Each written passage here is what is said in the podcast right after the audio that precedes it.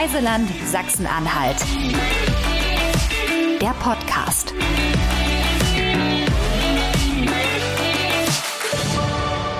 Herzlich willkommen zu einer neuen Folge vom Reiseland Sachsen-Anhalt Podcast.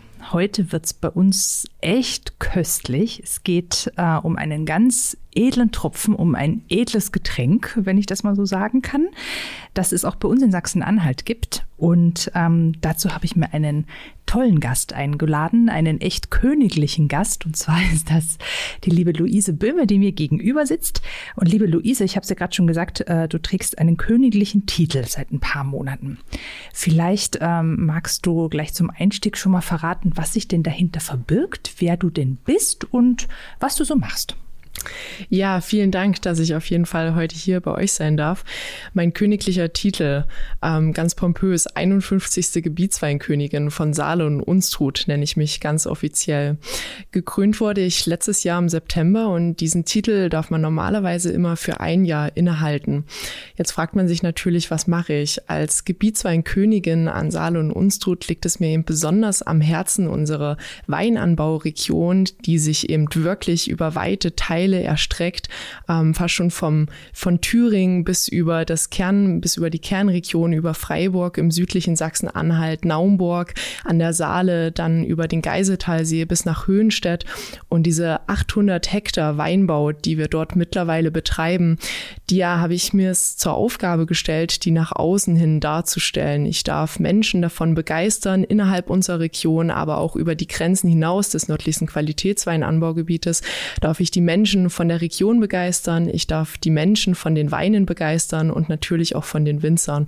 Und man kommt in der Zeit wirklich wahnsinnig viel umher. Ich bin sehr viel in der Region unterwegs, ich bin auch außerhalb der Region unterwegs und genau. Das klingt schon mal aufregend und spannend. Aber du kannst uns sicherlich gleich erzählen, wie wird man denn eigentlich Weinkönigin? Also kann ich mich da bewerben? Gibt es dann Casting? Wird das zugeteilt? Äh, ist das quasi nur, wenn man dort geboren ist, dass man das überhaupt werden darf? Da gibt es doch bestimmt ein paar Regeln, oder? Genau, Regeln sind immer gut, bei der Gebietsweinkönigin auch. Also von alleine versteht sich eine gewisse Weinaffinität. Ich sollte vor allem affin sein zum Produkt Wein und ich sollte aber vor allem, und das ist, glaube ich, ganz wichtig, ich sollte affin sein zur Region. Ich sollte mich unbedingt mit Saal und Unstrut identifizieren können. Ich sollte mich wahnsinnig gut auskennen in der Region, ähm, natürlich auch mit den Menschen dort in Kontakt kommen und nicht zu guter Letzt muss man einfach auch dann zum Schluss die Region und den Wein gut nach außen vertreten, also den Verbrauch Verbraucher, den Endverbraucher einfach vom Produkt und von unserer Region überzeugen. Und ich denke, wenn man das mit sehr viel Leidenschaft und Begeisterung macht, dann sind es, glaube ich, die wichtigsten Aspekte, mit der es dann sicher sein kann, dass man Gebietsweinkönigin wird. Dann gibt es ein ganz offizielles Bewerbungsverfahren mit vielen Seminargesprächen. Es gibt eine Jury, 30-köpfig, von der man dann gewählt wird. Und mit ein bisschen Glück darf man sich dann den Titel Gebietsweinkönigin an Saal und Unstrut verleihen. Und dann trägst du das ganze Jahr über ein Kleid, eine schöne Schärpe und eine Krone am Kopf, oder? Genau, die Schärpe wurde weggelassen bei mir, aber Krone und Kleid habe ich bei vielen zahlreichen Terminen mhm. dabei. Und genau, da geht es dann meistens durch die Region unterwegs. Gerade jetzt im Sommer bin ich auf zahlreichen Weinfesten unterwegs. Ich bin auf vielen Presseterminen unterwegs. Aber ich bin eben auch bei sehr vielen Veranstaltungen außerhalb der Region unterwegs. Wenn ich jetzt zurückdenke, ganz zu Beginn meiner Amtszeit durfte ich sogar nach Dänemark fahren und durfte dort für Saale und Unstrut schwärmen, für die Weine, für unsere Region. Und das ist dann, glaube ich, immer noch mal was ganz Besonderes, wenn man Menschen auch überzeugt, überzeugen darf, die vielleicht mit der Region so noch gar keine Berührung hatten und die Region vielleicht auch noch gar nicht kannten und man einfach dann dort von der Region schwärmen darf. Hm, toll, toll, auf jeden Fall, ja. Sag mal, und dein Interesse am Thema Wein, wie kam das? Ist das, ähm, naja, wahrscheinlich in deinem Fall sogar angeboren, oder? Deine Eltern haben ja auch, deine Eltern haben ja auch ein eigenes ähm, Weingut. Ähm, ist es dann so, dass wenn man in so einer Familie groß wird, ganz automatisch, dass man äh, sich äh, wahrscheinlich der Familientradition verpflichtend äh, diesem Thema widmet? Oder hast du auch für dich innerlich schon so das äh, Interesse entwickelt, dass du sagst, das ist es und da möchte ich einfach auch mein Leben mit verbringen? Ja, aufgewachsen bin ich auf jeden Fall ähm, weinbaulich in einer sehr historisch gewachsenen Region im Unstruttal. Die Hänge dort sind wirklich malerisch geprägt von den Weinbergen am Lauf der Unstrut entlang. Dort bin ich aufgewachsen, war natürlich schon als kleines Kind viel in den Weinbergen mit unterwegs am Hof. Ähm, wir sind ein klassischer Familienbetrieb. Da bekommt man natürlich als Kind auch einen schnellen Einblick, wie vielleicht dort auch das Weinjahr abläuft. Bei der Weinlese natürlich immer fleißig mit Trauben abgeschnitten von den Reben und auch mitgeerntet, vielleicht auch schon mal mit der Kinderbutte hinuntergetragen. Und ich habe dann aber tatsächlich anfangs äh, mich so ein bisschen dagegen getreten. Ich war sehr sportlich unterwegs, ähm, habe eine lange Zeit Leistungssport gemacht, acht Jahre in Halle an der Saale. Und Sport und das Produkt Wein, Leistungssport gerade, verträgt sich, glaube ich, nicht allzu gut. und ähm, genau, habe dann mit 18 tatsächlich äh, dort dort aber den Leistungssport an den Nagel gehangen, war viel unterwegs in Sachsen-Anhalt, aber auch in ganz Deutschland zu Wettkämpfen und so ein bisschen vielleicht die Region aus den Augen verloren. Und umso schöner war es dann aber eigentlich, als ich mein Abitur gemacht habe und einfach mal wieder auch die, die Heimat mit anderen Augen gesehen habe. Und ich habe mich dann einfach ein Stück weit sehr stark mit meiner Region und auch mit dem Weingut, mit den Weinen identifizieren können und habe mich eigentlich immer mehr gefragt, was es eigentlich alles braucht, um ein guter Winzer zu sein und was vielleicht alles nötig ist, um einen guten Wein zu machen. Und das hat mich dann stärker interessiert, habe mein Wissen vertieft durch viele Praktikas, nicht nur in Deutschland, auch in Österreich, in Südafrika, bin weiter weg von zu Hause gewesen, auch eine längere Zeit und habe mich dann entschieden, das ist der Weg, den ich gerne gehen möchte. Und vertiefend studiere ich jetzt aktuell in Geisenheim Weinbau und Önologie im vierten Semester und dann schauen wir, wo die Reise noch weiter hingeht. Mhm. Aber dein Herz schlägt für die Saale-Unstrut-Region, wie ich das auch so aus deinen Zeilen raushöre. Ja. Was ist denn in deinen Augen wirklich so das Besondere? Besondere von, äh, von Saale uns tut. Du hast ja schon von den malerischen Weinbergen gesprochen und von dieser wirklich ganz besonderen Gegend. Was macht es denn so ähm, aus deiner Sicht aus? Oder vielleicht auch wirklich so ein bisschen vom Fachlichen her. Was ist denn so der, äh, was macht denn die Saale uns Region zu so einer tollen Weinregion? Ja, Saal und Unstrut, wir nennen uns ganz gerne Land aus Wein und Stein. Und ich glaube, das lässt es schon ganz gut aus sich ablesen. Wein erklärt sich von alleine. 800 Hektar Weinberge. Wir haben eine wirklich sehr, sehr hohe Rebsortenvielfalt an Saal und Unstrut. Mittlerweile an erster Stelle ist der Weißburgunder. Wir verschreiben uns den Weißweinrebsorten 75, 70 Prozent Weißwein im Anbau in unserer Anbauregion. Und Stein, wir sind eine Region, die historisch wahnsinnig stark stark geprägt ist, gerade durch die romanische Zeit. Die Straße der Romanik schlängelt sich an der mhm. Unstrut, an der Saale entlang.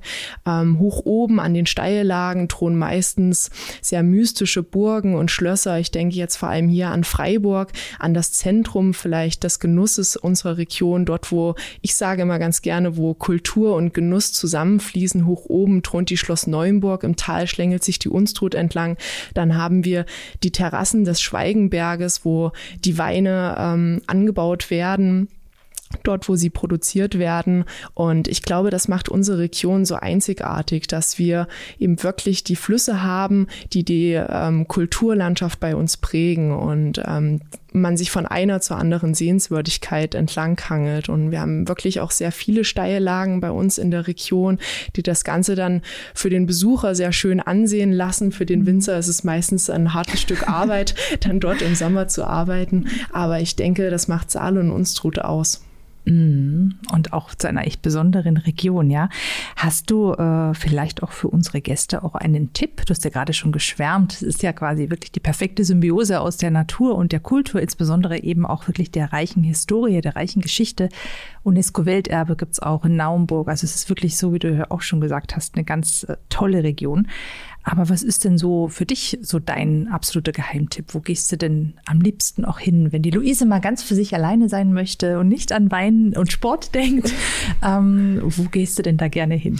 Ja, mein absoluter Geheimtipp, auch wenn ich gerne Freunde in der Region da habe und dann vielleicht auch mal die Region von einem anderen Blickwinkel aus zeigen möchte, dann empfehle ich eigentlich immer eine Kanutour auf den Flüssen und eigentlich am liebsten starten von der Unstrut dann in die Saale münden, weil man hat dort die ganz besondere Chance, gerade wenn man vielleicht im Unstruttal in Kirchscheidung anfängt mit dem Paddeln, man hat durch die Chance, entlang der Flüsse die Weinberge zu begutachten. Man kann sich dort wirklich verschiedene Einblicke verschaffen. Man hat die Chance, an dem einen oder anderen Weingut anzuhalten, dort vielleicht auch mal einen Einblick hinter die Kulissen zu bekommen, den einen oder anderen Wein zu trinken. Man kommt in Freiburg vorbei, die Wirkungsstätte vom Friedrich Ludwig Jahn, der glaube ich viel mehr als nur ein Turnvater war.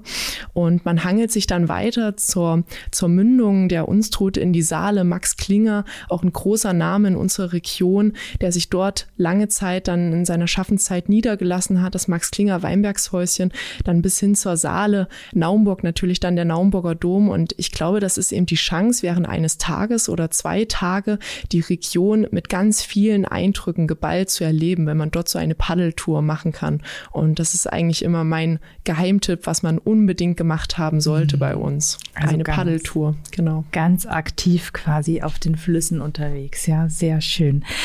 Ähm, jetzt ist ja Weinkönigin, du hast ja schon erzählt, du hast unheimlich viele Termine, bist viel unterwegs, bist im Ausland, kannst von der Region berichten und kannst Menschen dafür begeistern, eben auch äh, nicht nur guten Wein zu trinken, sondern auch äh, nach Sachsen-Anhalt oder insbesondere in die Saale unserer Region zu kommen.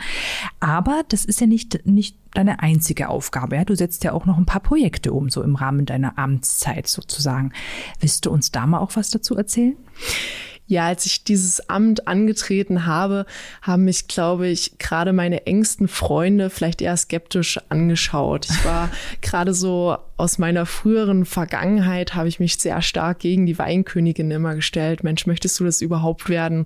Hatte da vielleicht auch als Kind schon den ersten ähm, ja, Begebenheit, da waren die deutschen Weinhoheiten da, und da wurde ich schon mit sechs Jahren gefragt, Mensch, die kleine Luise, was möchte sie werden? Unbedingt später Krone tragen, da habe ich noch mhm. felsenfest behauptet, Feuerwehrmann. Ähm, ja, die Zeiten haben sich gewandelt, aber ich finde, als Weinkönigin, man ist vielleicht auch nicht nur da, um die Region zu repräsentieren, innerhalb und auch außerhalb der Region, sondern ich denke auch, man hat als Weinkönigin die Chance, sehr viele Projekte umzusetzen und vielleicht mhm. auch etwas zu bewirken. Und das war dann ausschlaggebend für mich, warum warum ich gesagt habe, ich stelle mich gerne für das Amt. Und da war im Hintergrund schon ein ziemlich großes Projekt, von dem ich jetzt mittlerweile auch mit einem gewissen Stolz vielleicht auch berichten kann, da es schon in Erfüllung gegangen ist. Es ist eine Gebietswein-Cuvée, mhm. nennt sich Freigeist, Freigeist mit Y geschrieben, natürlich in Anlehnung an die Kulturhauptstadt Freiburg bei uns in der Region. Und mein Ziel war es einfach, in unserer Region wir bewirtschaften 800 Hektar, sind vielleicht eines der kleineren Anbaugebiete in Deutschland. Und ich denke, gerade bei uns sollte Zusammenhalt ganz groß geschrieben werden, dass wir etwas machen, wo wir alle miteinander partizipieren können. Und ich dachte, gerade als Gebietsweinkönigin eine Gebietskuvée, in der jeder Winzer die Chance hat, teilzunehmen und mitzumachen. Schlussendlich haben jetzt neun Winzer mitgemacht. Ähm, mhm. Ich war mega glücklich. Ähm, alle haben Wein abgegeben und es ist eine wunderschöne, leichtfüßige Cuvée geworden. Neun Winzer Winzer, neun unterschiedliche Rebsorten. Also die Cuvée hätte nicht besser laufen können, da ja Saale und Unstrut als Rebsortenvielfalt auch gilt. Und ja, die Realisierung ist dann im März wahr geworden. Wir haben eine schöne Premiere gefeiert im Herzoglichen Weinberg. Das Projekt natürlich auch sehr viele Sponsoren mit dabei, die es erst ermöglicht haben, dass so etwas wahr geworden ist. Und ich denke, ja, nach drei Wochen waren die ersten Weingüter tatsächlich schon ausverkauft. Mhm. Also das Produkt hat, denke ich, seine Spuren auf jeden Fall in der Region hinterlassen und es wird jetzt auf jeden Fall auch eine zweite, dritte, vierte, fünfte Auflage auf mhm. jeden Fall geben. Also die Reise mit dem Freigeist, die Gebietsküwe wird weitergehen. Und gerade während dieser Zeit, da kommt man mit vielen Winzern in den Austausch, in Kontakt. Und gerade das hat mich eigentlich fasziniert, der Austausch mit Kollegen, aber eben auch mit Kollegen vielleicht auch auf der Höhe von Wissenschaft sich auszutauschen, vielleicht auch auf der praktischen Seite. Und ich war dort viel auch unter dem Weinjahr unterwegs, habe in der Weinlese bei Kollegen geholfen, habe versucht, meine Follower auf Social Media mitzunehmen, dass vielleicht auch nicht nur von Veranstaltungen mit der Krone berichtet wird, sondern dass auch mal wahrgemacht wird, was steckt eigentlich dahinter, Wein zu machen und was bedeutet es überhaupt, auch guten Wein zu machen? Was ist eigentlich alles nötig? Und ich glaube, da sind ganz, ganz viele Tätigkeiten nötig, die sich da im Weinjahr abspielen, nicht nur im Weinberg, sondern auch im Keller. Und ich glaube, dass das Gefallen gefunden hat, auch mal solche Einblicke zu bekommen. Hm, das kann ich mir auch vorstellen. Ja, du hast ja auch wirklich einen sehr, sehr tollen äh, Instagram-Account und bestimmt auch viele, viele Follower, die ganz gespannt immer sind, wenn du ein neues Posting veröffentlichst mit einem Blick hinter die Kulissen. Wie viele äh, Menschen arbeiten eigentlich äh, bei euch in, in eurem Weingut? bei uns, äh, wir haben acht festangestellte Mitarbeiter, mhm. genau. Naja, das ist ja schon quasi ein kleiner Betrieb. Genau, das ist auf jeden Fall ein kleiner Betrieb. Es ist auch immer ganz wichtig zu unterstreichen, zu sagen, dass man natürlich nicht nur als Geschäftsführer oder vielleicht auch als Betriebsinhaber wahrgenommen wird, sondern um dieses Produkt, um die Flaschen Wein, die wir dann später vielleicht vermarkten, an, sie, an die sich der Endverbraucher dann einfach erfreuen kann. Es sind so viele Hände einfach nötig. Und ich glaube, das macht es auch zum Schluss aus, die Gemeinschaft, mit der man etwas zusammen macht. Es fördert natürlich auch ein gewisses Maß an Kreativität und auch an Ambition und Leidenschaft. Und ich glaube, deswegen sind mit Sicherheit auch die Saal- und Unstrut-Region so erfolgreich, weil wir einfach mhm. mit Leidenschaft die, die Sache angehen und etwas verwirklichen. Und ich denke, das macht ein Stück weit die Region aus. Mhm. Du hast ja gerade schon gesagt, ja, also wirklich so dieses gemeinsame Denken, eben auch dieses gemeinsame Zusammenarbeiten, das ist was ganz Besonderes eben auch bei euch. Und ähm, ich weiß auch, es gibt eine Initiative, weiß ich nicht, ist es eine Initiative, eine Kooperation? Das wirst du gleich erklären, was es ist, ja. Nennt sich Breitengrad 51. Der Name fiel ja auch schon mal zwischendurch, ja. Kannst du auch gleich erzählen, wie es dazu kam? Ähm, und euer Weingut ist ja auch Teil von dieser, von dieser Gemeinschaft. Ähm, wie ist es denn dazu gekommen und was macht ihr zusammen? Und ähm, ja, wie, wie läuft das so bei euch? Ja, Breitengrad 51, genauer gesagt, ist es ein Verein. Ein Verein mittlerweile von acht Weingütern an der Saal- und Unstrut-Region. Vielleicht ganz kurz zum Namen ziemlich einfach. Saal und Unstrut erstreckt sich entlang mhm. des 51. Breitengrades. Wir sind das nördlichste Qualitätsweinanbaugebiet und genau das hat der Verein aufgefasst, weswegen wir ein, äh, Breitengrad 51 heißen. Und mhm. unser oberstes Ziel ist es zu zeigen, dass Saal und Unstrut Weine machen kann mit Lagerpotenzial, dass wir Weine machen können, die vor allem eben auch in der oberen Spitze, gerade im Weißburgunder Bereich, im Riesling Bereich, aber auch bei den roten Rebsorten Spätburgunder und Blauer Zweigelt, dass wir dort auch zeigen können, was bei uns möglich ist. Und vielleicht auch nicht nur in unserer Region möglich ist, sondern auch überregional, dass wir vielleicht auch zu anderen Anbaugebieten aufschauen können und vielleicht an die Tür klopfen können und sagen können, wir können ja auch Rieslinge, Weißburgunder, Spätburgunder, Blauen Zweigelt mit wahnsinnig viel Charakter, äh, mit einer eigenen Identität und mit sehr viel Lagerpotenzial ähm, kreieren. Das Besondere ist, ähm, die Gründung liegt jetzt auch ein Stück weit schon zurück. Der Verein gibt es schon ein paar Jahre Und ich denke, das macht es auch so spannend. Ähm, es sind verschiedene Generationen mit dabei, angefangen beim Winzerhof Gusseck, wirklich ein Betrieb, der auf eine sehr lange Tradition vielleicht auch zurückgreifen kann. Der André Gusseck, sehr erfahrener ähm, Winzer an unserer Region, dann vielleicht die jüngere Generation vertreten durch das Weingut Böhme und Töchter oder auch das Weingut Hai. Und ich glaube, gerade dieser Austausch, der macht es bei uns im Verein so mhm. spannend, weswegen wir voneinander partizipieren können und voneinander lernen können. Und genau, Breitengrad 51. Breitengrad 51 mit direktem Bezug quasi äh, zu eurer Herkunft. Toll sehr schön. Ähm, jetzt muss ich mal ein bisschen äh, indiskret werden, aber nur so ein ganz kleines bisschen. Oder vielleicht bestätige ich, oder wird auch ein Klischee bestätigt, ich weiß es nicht. Ja? Ist das jetzt so, wenn man Weinkönigin ist, dass man viel Wein trinkt? Oder am Wochenende immer Wein trinkt? Oder bei jeder Veranstaltung Wein trinkt? Oder vielleicht trinkst du auch gar keinen Wein, ich weiß es nicht. Äh, und ähm, hast du auch einen Lieblingswein? Ja, also wie ich schon eingangs gesagt habe, Weinaffinität ist, glaube ich, ganz wichtig. Und ich denke, damit geht auch einher, dass man durchaus auch ambitioniert Wein trinken sollte. Mhm. Man sollte natürlich dem Produkt aufgeschlossen gegenüberstehen. Und ja, Wein auf jeden Fall in der Region trinke ich wahnsinnig gerne. Gerade die Saal- und Unstrut-Weine aus meiner Heimat, die haben es mir wirklich ganz besonders eingetan, weil das ist was ganz Besonderes, wenn man zum Beispiel eine Silvaner, einen Weißburgunder im Glas hat aus unserer Region. Es sind meistens sehr frische Weine, ähm, sehr ausdrucksstarke Weine, die sehr rebsortentypisch auch gekeltert werden von den Weinen, von den Winzern.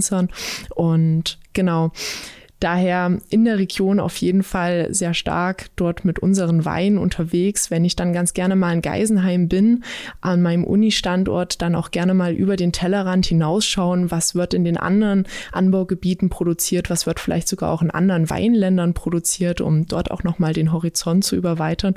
Und Lieblingsrebsorte, ich antworte meistens ganz gerne mit einem Silvaner. Mhm. Silvaner bei uns, historisch gesehen an Saale und Unstrut sicherlich eine der Rebsorten, die schon mit am längsten kultiviert wird, die momentan auch wieder stärker aufgerebt wird. Und ich denke, Silvaner ist eben auch nicht nur eine Rebsorte, die im Basisweinsegment, wo man da gute Weine machen kann, die gerade vielleicht auch zu Speisen sehr viel, vielversprechend sind, sondern gerade auch im höheren Segment kann Silvaner auch sehr ausdrucksstark sein. Und ich denke, das zeigen Winzer von Saal und Unstrut, wie das gehen kann. Deswegen für mich kleiner Geheimtipp Silvaner. Der Silvaner, sehr gut. So. Und die Frage, ob du jetzt wirklich sehr viel Wein trinkst, die hat sich quasi damit auch, auch erübrigt. Weil du sagst, man muss ja sowieso eine Affinität für Wein haben. Also kann man das ja auch genau. interpretationstechnisch offen lassen, wie viel Wein man denn tatsächlich trinken muss. Sehr schön.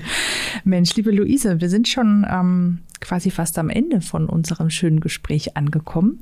Ähm, falls du unseren Podcast kennst, wir haben ja immer eine traditionelle Abschlussfrage. Und zwar ähm, lautet die immer gleich. Äh, ich würde dich jetzt einfach mal fragen, wo ist denn dein Lieblingsort in Saale Unstrut? Wobei du da ja auch schon wirklich was Tolles verraten hast. Aber vielleicht hast du ja auch noch einen zweiten Lieblingsort. Ähm, dann äh, würde mich natürlich interessieren, was ist denn dein Lieblingsort in Sachsen-Anhalt? Und wenn es dann darüber hinaus tatsächlich auch noch einen gibt, ähm, wo ist denn dein Lieblingsort auf der ganzen Welt? Okay, fangen wir mal vielleicht einfacher an und steigern uns. Mein Lieblingsort bei uns in der Region an Saale und Unstrut ist tatsächlich da, wo ich aufgewachsen bin. Es ist im Unstruttal. Ähm, es ist vielleicht ein bisschen verwunschener als ähm, Richtung Naumburg und Freiburg, touristisch vielleicht noch gar nicht so stark unterwegs. Und das macht es, glaube ich, so einzigartig. Dort gibt es Hänge, die mhm. einfach noch unberührt sind und gerade jetzt im, im Frühjahr, die Orchideenzeit, ähm, dort an den Weinhängen kann man wirklich nochmal die Landschaft so genießen, wie sie auch ist. Und da gehe ich dann doch auch ganz gerne mal hin, wenn ich mal eine freie Minute brauche. In Sachsen und Anhalt ähm, muss ich, glaube ich, ganz ehrlich sagen, Lieblingsort ist in Halle in der mhm. Robert-Koch-Straße, weil ich mit dem Ort tatsächlich auch ein bisschen meine Vergangenheit mhm. empfinde. Das Stadion dort, das äh, Leichtathletikstadion, da bin ich doch die meiste Zeit in meiner Jugend gewesen, ein Stück weit aufgewachsen, war auch neulich erst wieder dort zu einem Wettkampf der Bezirksmeisterschaften in Halle. Und ich glaube, ich verbinde, wenn ich dort bin im Stadion, dann immer noch mal die Vergangenheit mit einem anderen Blickwinkel. Mhm. Und ähm, Halle, glaube ich, auch eine richtig schöne Stadt in Sachsen-Anhalt, wo man auch sehr viel Kultur genießen kann, mhm. sehr viel Geschichte genießen kann. Da würde ich diesen Ort gerne nennen. Auf der Welt hat es mir Österreich sehr angetan. Mhm. Genauer gesagt hat es mir die Wachau näher angetan in Spitz an der Donau.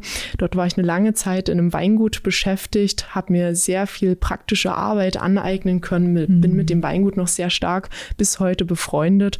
Und das ist auch immer was ganz Besonderes, wenn ich dort bin. Dort ähm, wird auch Riesling grüner Veltliner angebaut. Mhm. Dort werden vielleicht mit die weltbesten Rieslinge produziert und die Menschen sind dort wahnsinnig sympathisch und aufgeschlossen. Dort durfte ich mich auch gleich heimisch fühlen und genau deswegen der Spitzer Graben. Der Spitzergraben in der schönen Wachau. Sehr schön. Mensch, liebe Luise, ich danke dir ganz herzlich für dieses tolle Gespräch, für diese wirklich ganz neuen Einblicke auch in dieses spannende Thema.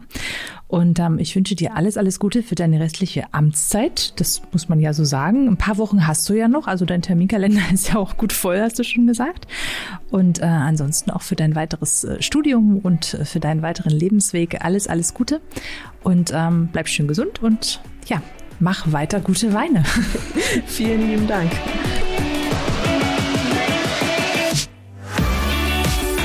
Reiseland Sachsen-Anhalt. Der Podcast. Folgt uns auf Facebook und Instagram oder besucht uns im Netz unter sachsen-anhalt-tourismus.de.